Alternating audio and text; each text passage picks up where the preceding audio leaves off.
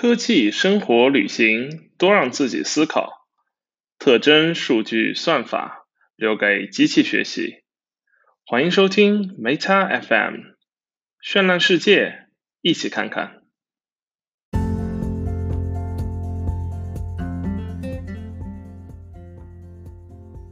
Hello，大家好，欢迎收听 Meta FM。那 Meta FM 呢，是我自己的独立播客。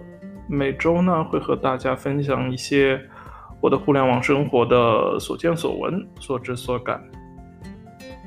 今天呢是第零期节目，先做一个自我介绍吧。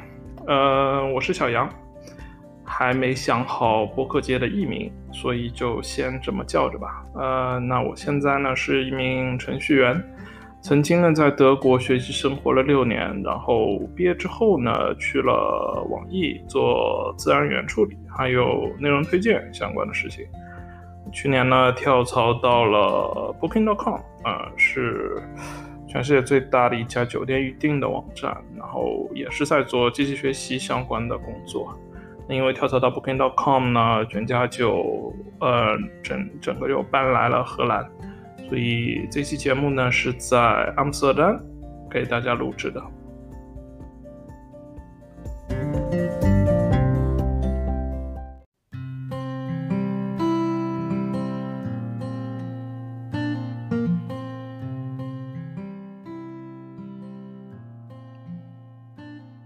那第一期就先来聊一聊我做这个 podcast 的动机吧。那我想第一个原因呢，是我一直以来都很喜欢听广播，然后听广播剧，还有听相声，挺奇怪的。然后我是一个杭州人嘛，其实就周围小时候也并没有什么相声的文化，但不知道为什么就很喜欢听相声，然后听广播里播的一些故事啊。呃，入坑 podcast 大概是在一五年，那个时候刚开始工作。然后每天要坐班车上下班，所以在班车上的时间经常就，呃，听一些听播客吧。然后最早是在网易云听的集合，那第一期听的是神猫萨玛的 H 游戏编年史，现在已经变成了一一期差不多传说中的节目了，因为因为内容关系，很大部分都应该已经被删掉了这期节目，但真的很好听。后来呢，又陆续听了像雪原啊，然后冲刺推拿，然后还有安藤老师的寂寞系列啊等等，然后还有龙马的说书节目，啊，也很喜欢像钟情老师、麦教授等等。哎呀，怎么说呢？集合吹，集合牛逼。当时听的感觉就感觉啊，这个这个整个形式就就特别有意思，然后每个主播都有非常非常丰富的领域知识。然后他们的表达呢也非常的流畅，是我一直以来想追求的、追求的这么一件事情。然后在云音乐的电台吧，就开始拓展。那一开始是听几个和集合关系比较好的几个电台，像招商部啊，然后 U 四 D 八、六条的叔叔阿姨等等。后来也听像别的电波，然后黑水，然后反正电台。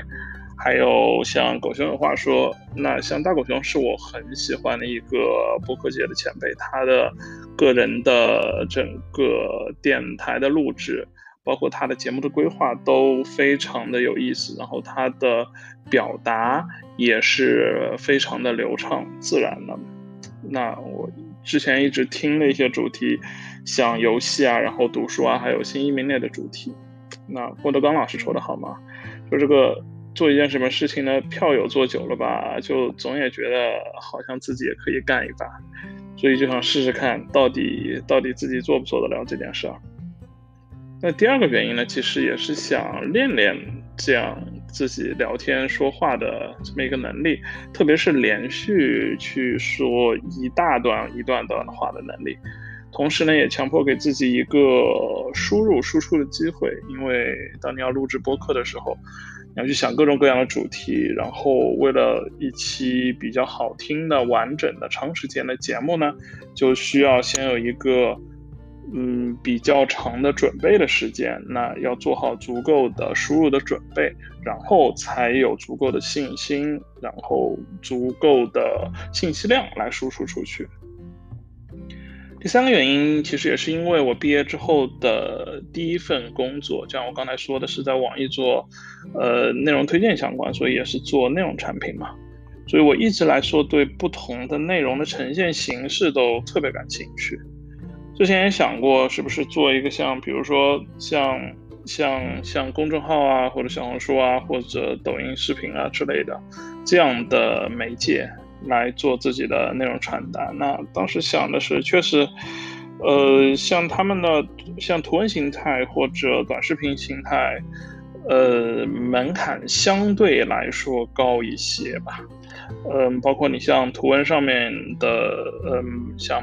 像其实主要是呈呈现形式相关的，因为会会有更更精致、更精美的追求嘛。特别是在一开始的时候，比如像图文上面会希望有更精美的排版、更漂亮的图片，然后更好的行文结构。那像视频，那更不用说了，呃，就会追求更更更丰富的运镜、更有技巧的运镜啊，然后嗯，更言之有物的内容啊。呃，这些对我来说都会怎么说呢？造成一种发第一篇的发第一篇内容的一个门槛嘛，相对来说高。那播客来说呢，就我的感觉是还是会低不少的。呃，只要想好一个主题，然后列一些提纲，然后录音发布出来就好了。就就像我现在正在做的一样，我大概并没有准备特别长的时间。那可能半个小时、一个小时的一期节目，它能传达的信息量呢，也还是挺大的。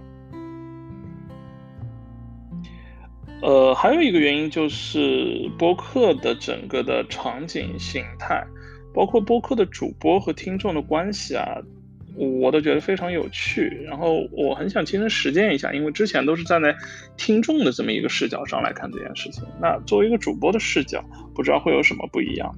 我特别喜欢的播客的场景，其实是一种反碎片化的场景，往往是需要很大段大段的非常私人的时间的。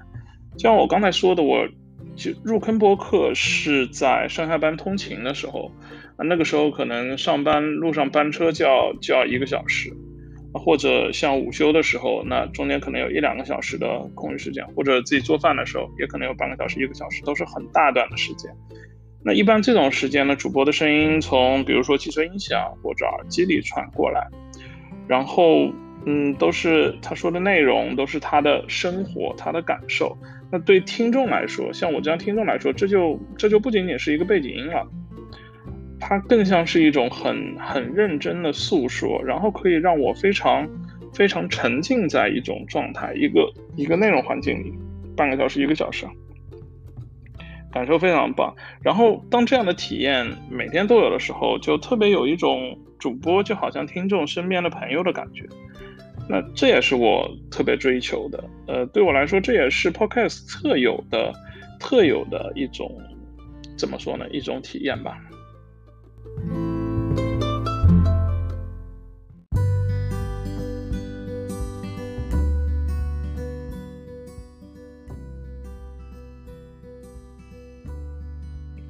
那么下面就到了实际操作来制作我的博客的阶段。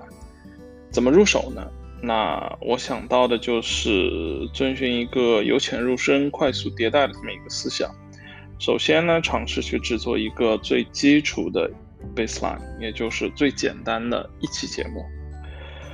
首先，我需要确定一下这么一样。一个最简单的播客需要一些什么元素呢？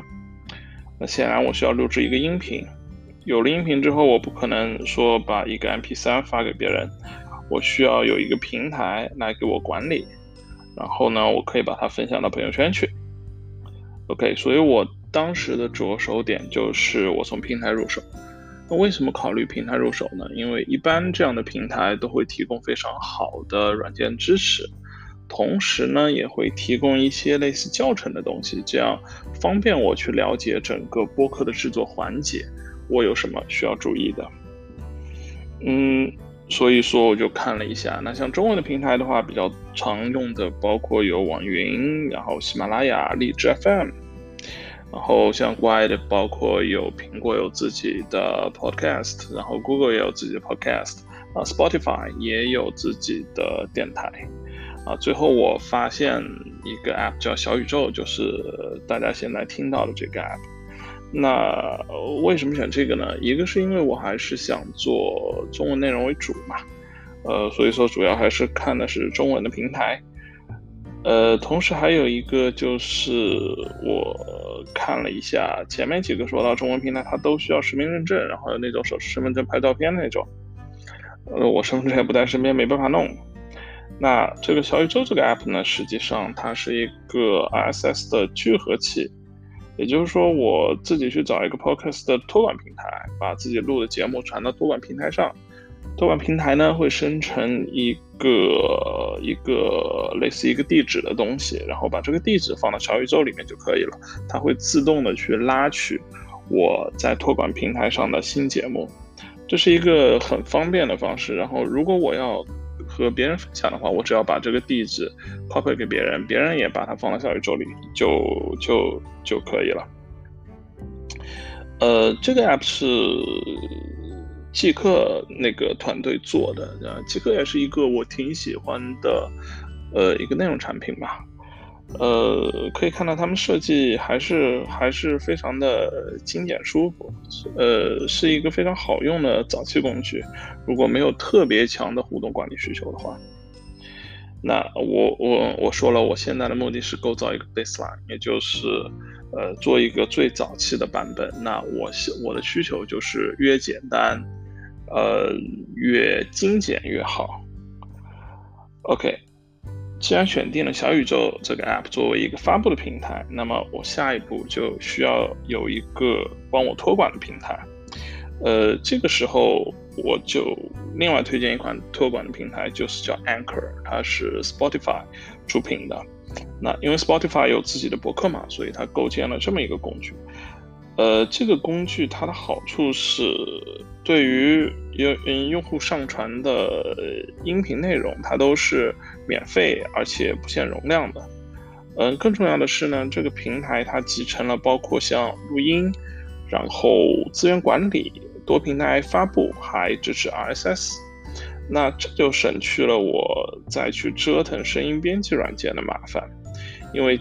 呃，基本上，呃，我只需要做一些素材的导入，然后配乐、效果音什么，平台上的都有。那对于我这样的，呃，单人的播客初学者呢，就特别的可合适。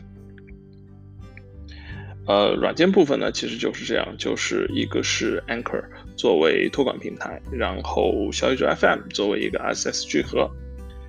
呃，硬件的角度来说呢，嗯，像我这样的 beginner。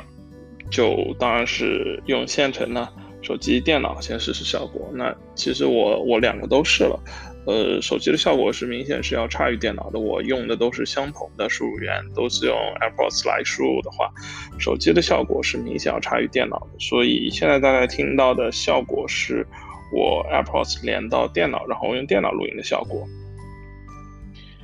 OK，那有了硬件、软件，这样整个呢，其实从录音到内容管理，再到发布这一个整个流程的基础设施就已经搭建完了。那我下一个问题其实是问我自己的，就是 OK，我有了这些基础设施，那我想做一个什么电台呢？呃，经过一些思考，我发现我感兴趣的，也是我想表达的，其实是有两块内容。一个呢是对那些嗯形形色色的文化还有知识，呃无论深浅吧，对于这些这些文化和知识的一个一个表达的欲望，还有一个是对于学习这些知识、构建整个体系的过程的关注。就比如说，我现在我最近对赛博朋克很感兴趣，大大家也知道，最近有个很火的游戏叫《赛博朋克二零七七》。那其实赛博朋克这个概念，就是它是在新浪潮之后，呃，就诞生了一个概念。然后它其实是跟电影美学，包括像《Blade Hunter》那个呃《银翼杀手》，呃有非常密切的关系。那其实我是对它的美术风格特别感兴趣。嗯，进而呢，延伸到我对它所代表的科技和人文之间关系的，呃，这样一个讨论的兴趣。那么，我对赛博朋克这个概念的兴趣，然后从无知到了解的整个过程，这其实都是我很想关注的。呃，这两件事情啊，其实可以表达成两个词吧，一个是 learn something。然后还有一个就是 learn how to learn something。那这其实就让我想到了一个概念，叫做 meta，也就是我现在电台这个名字 meta FM。meta 呢，在计算机的语境里，通常是表达了源这么一个概念，它有点像本质、原初这么个意思。但是我不觉得这个中文翻译特别的好，那可能放在语境里更容易理解。比如说。在机器学习里面有所谓的叫 meta learning 的这么一个大的方向，啊，它是说是让模型去学习模型是如何学习的，或者呢，在搜索技术里也有所谓 meta search，那它是在呃，就它是一个搜索引擎，它并不是直接去搜索，比如说像网页这样的内容，而是去搜索别的搜索引擎的结果。呃，举一个比较类似的类例子，就比如说，呃，有一个机票搜索网站叫 Skyscanner，呃，当你用它搜索的时候呢，它不是直接去给你定向到，比如说机票代理商啊之类的东西，它会给你定向到其他的机票搜索网站，比如说它会定向到携程有一些什么价格，然后另外的，比如说翼龙有什么价格，同城有什么价格，它是一个在搜索之上的搜索。那其实 meta 这个概念其实就是一个呃 learn to learn 的这么一个概念。那还有很重要，meta 这个词又简单又好读，同时听上去很酷，所以说我就决定用这个词来作为我整个电台的主题，同时呢也作为电台的名字。呃，有了这个概念。学习如何学习之后呢，我就决定，OK，第一期节目那就来一个套娃呼应一下。第一期呢，我就来讲第一期是怎么做的。这个呢，怎么说呢？一个是凑了一期节目，因为说实话，第一期，呃，到底要讲什么，我想了很久都没有想好，然后。呃，我觉得就讲一个特定的主题的话，可能会可能会太聚焦，然后也不是那么容易的切入。呃，所以说这这这这是一个挺好的呼应的这么一个形式，我觉得嘛。同时呢，也是用一个播客独有的方式来记录了一下我的第一期播客，然后以后吧也可以听一听，虽然可能有些羞耻。呃，如果以后会和别的主播交流或者和听众交流的话，我想这也是一个很好的渠道。那选定了主题之后呢，我就开始做整期节目的策划。呃，说是策划，其实也很简单，基本上就是列一下这个这整期节目我想录的一个提纲，呃，分哪几部分，然后有哪几个小点，怎么开头，怎么结尾。呃，因为是第一期节目嘛，所以我的提纲其实是列的非常非常非常的详细的，啊，比如说像自我介绍部分，嗯虽然我呃实际录可能只录了大概一一分钟两分钟，那我其里面其实小点可能就写了七八个点，差不多我想说的话，我大致都会把它写下来，呃，这其实我觉得也是一个不断锻炼的过程，因为其实我也想。嗯，就是做一个类似自我监控的，呃，这么一个机制吧。就是我在不断录制节目的过程中，我可不可以把我的提纲缩得越来越短，越来越短，越来越短？因为你知道，缩短了其实就代表我可能看到了某个东西。当我把这个内容，我想把它表述出来的时候，我可以更自然的表达的内容也就越来越多了。嗯，这也是像我之前说的，也是我做播客的这么一个一个小的动机吧。呃，好了，上面的所有的软硬件准备以及内容上的准备都做好了之后，呃，下面就非常水到渠成的开始直接录了。那我就在 Anchor 上，呃，我是分段落，一个段落一个段落录制的。呃，因为我配了背景音乐，然后 Anchor 它这个背景音乐的配法，它是会自动加上一个单入单出的这么一个效果，所以大家应该很听得出来。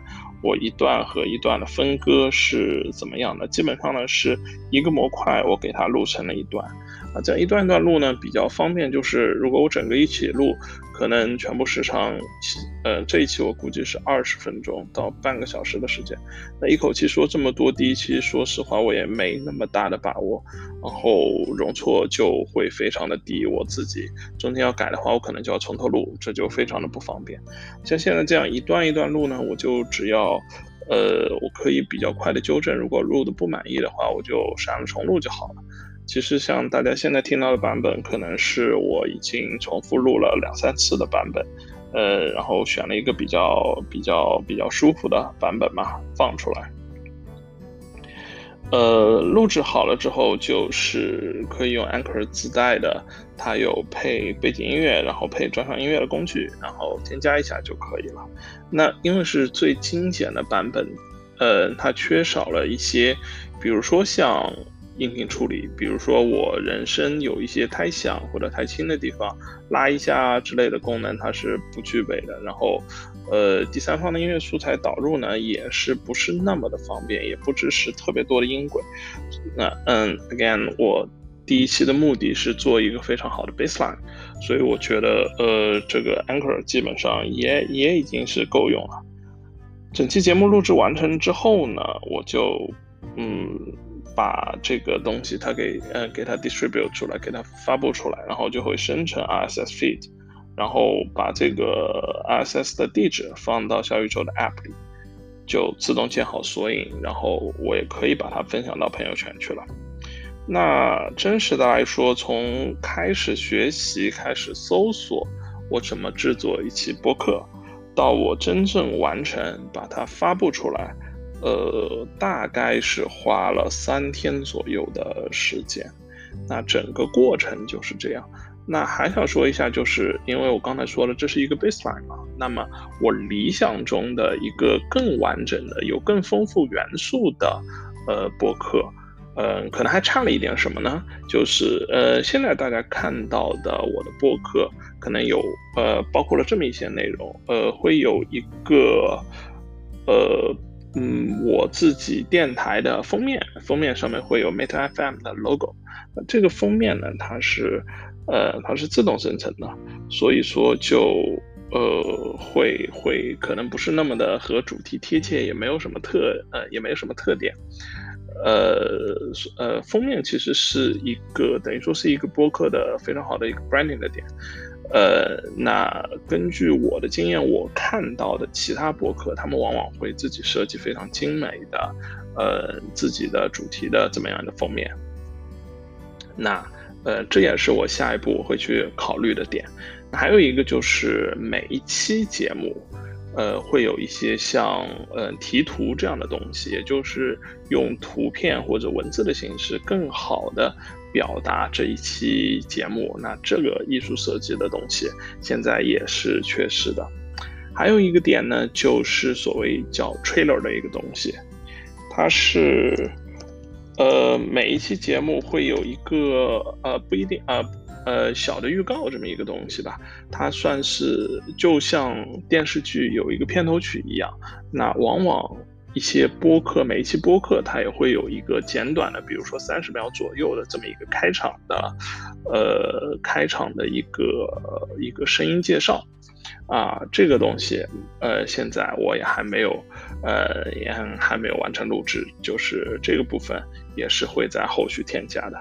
那更多的就是在声音编辑层面的，嗯，包括像，嗯，第三，嗯，各种音乐声源的导入啊，然后更好的背景音的处理啊，呃，以及。以后如果涉及到多音轨录制，比如说我有邀请嘉宾来和我一起录，那多音轨录制的时候就需要有更专业的编辑软件来帮助我做这个呃做声音的编辑了。那这个都是之后会呃努力前进的方向。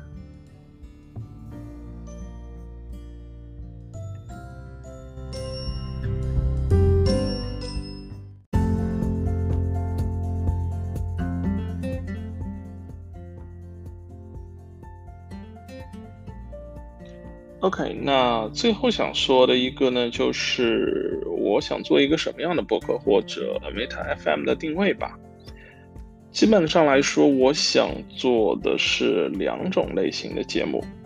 那一种呢，是对我最近感兴趣的、有一定专业性的主题的分享。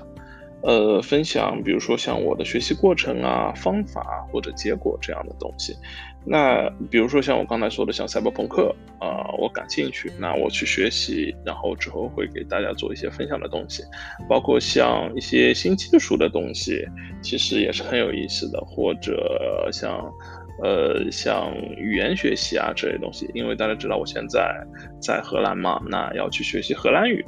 包括像我的小朋友也要学习荷兰语，那这中间有什么好玩的事儿啊？这这这都是我很想分享的点啊。还有一种类型呢，就是像话题讨论，那可能就是特别是等以后有了一些听众之后吧，我会做一些讨论话题，然后让大家回复、念念留言，也分享一下自己的看法。那在形式上来说呢，现在还是我一个人录音为主。那有机会的话，当然也会尝试去找一些嘉宾。呃，找嘉宾这件事情，这其实是跟我自己听播客的喜好有关，因为我很喜欢听，呃，别人讲一些不一样的生活吧。